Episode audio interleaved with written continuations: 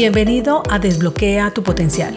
Mi nombre es Andrea Galindo, coach ejecutiva y en este espacio quiero brindarte información de coaching, emprendimiento, crecimiento personal y profesional, liderazgo, herramientas y un poco más para acompañarte a potenciar tus habilidades y llevar tu vida y negocio a otro nivel.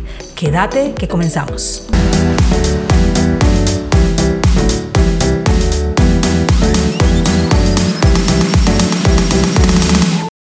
Te doy la bienvenida a este espacio de Desbloquea tu Potencial.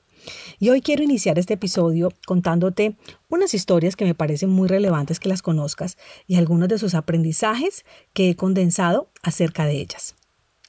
La primera es, por allá en los años 40, correr una milla o alrededor de 1600 metros en cuatro minutos se creía que era imposible. Y esto estaba influido por varios estudios de expertos que sustentaban esta creencia. ¿Y qué crees que sucedía? Pues que ninguno de los corredores de la época lograba hacerlo. Es decir, se aproximaban pero no llegaban a hacer la milla en los cuatro minutos. Sin embargo, Roger Bannister, corredor y estudiante de medicina en el momento, que con el tiempo se convirtió en neurólogo, ayudado con la influencia del doctor Thomas Cureton del Laboratorio de Aptitud Física de la Universidad de Illinois, decidió romper la historia. Decidió romper esa creencia y el plan fue dividir la milla en cuatro partes, es decir, de a 400 metros, y se propuso hacer en 58 segundos cada bloque cada vez que realizaba su entrenamiento, y lo repetía y lo repetía hasta llegar al colapso. Se proponía superar cada vez más el último día hasta que consiguió hacer la milla. Entendía que entre más resistiera el cuerpo, más resistía su mente.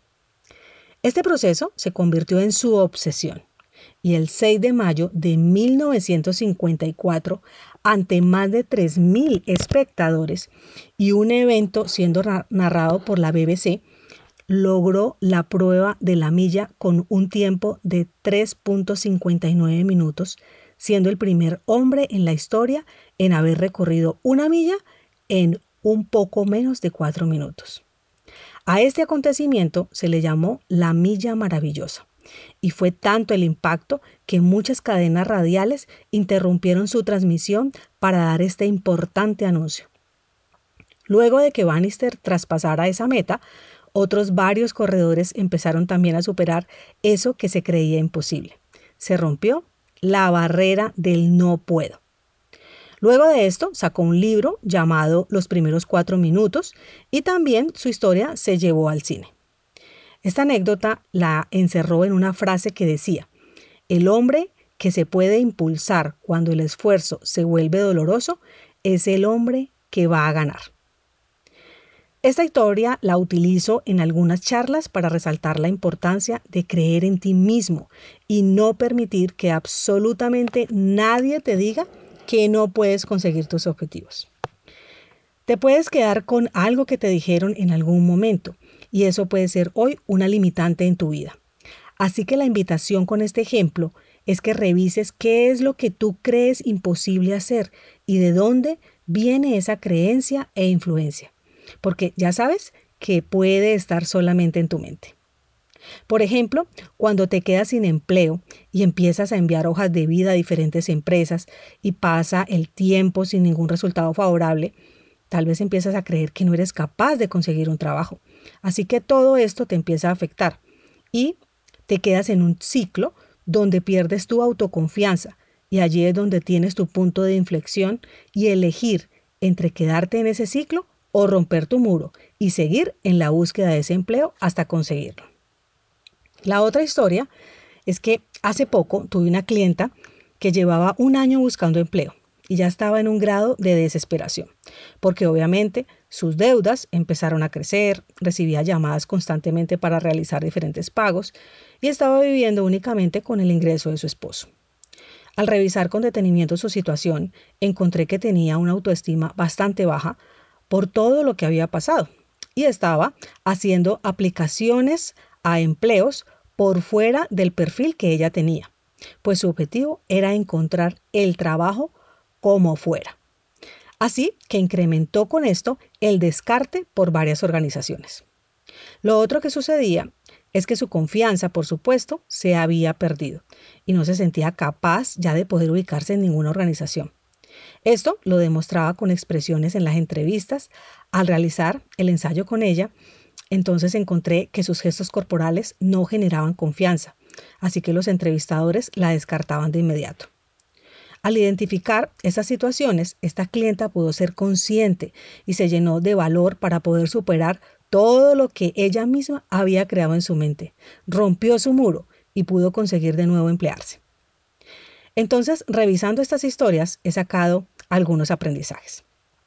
El primero de ellos es, al fijar un gran objetivo, divídelo en metas pequeñas.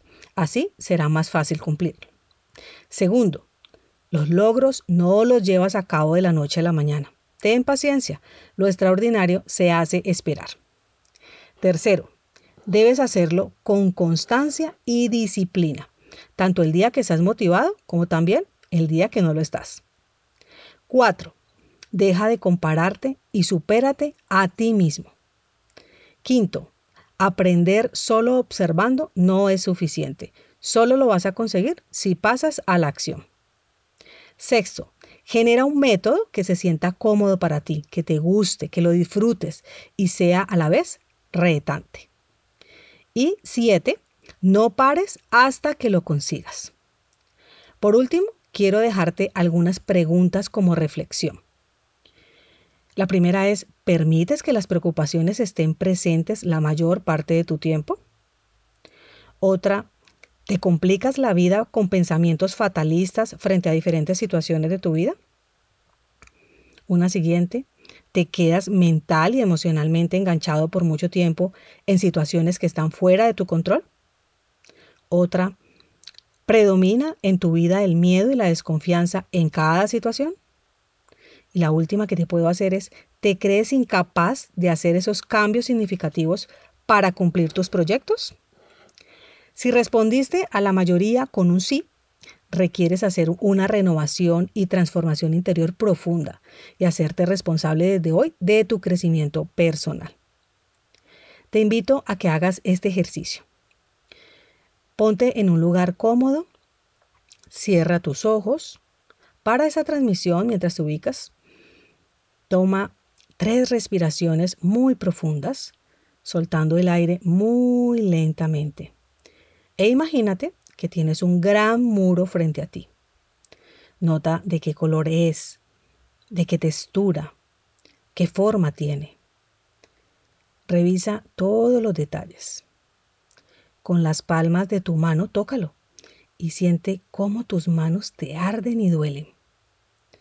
Ahora imagina que tienes una porra o martillo en tus manos y comienza a golpear con fuerza ese gran muro con el objetivo de destruirlo. Mira cómo va cayendo cada trozo al suelo y se vuelve polvo. Y siente con cada golpe cómo eres más libre, más fluido, más confiado más consciente.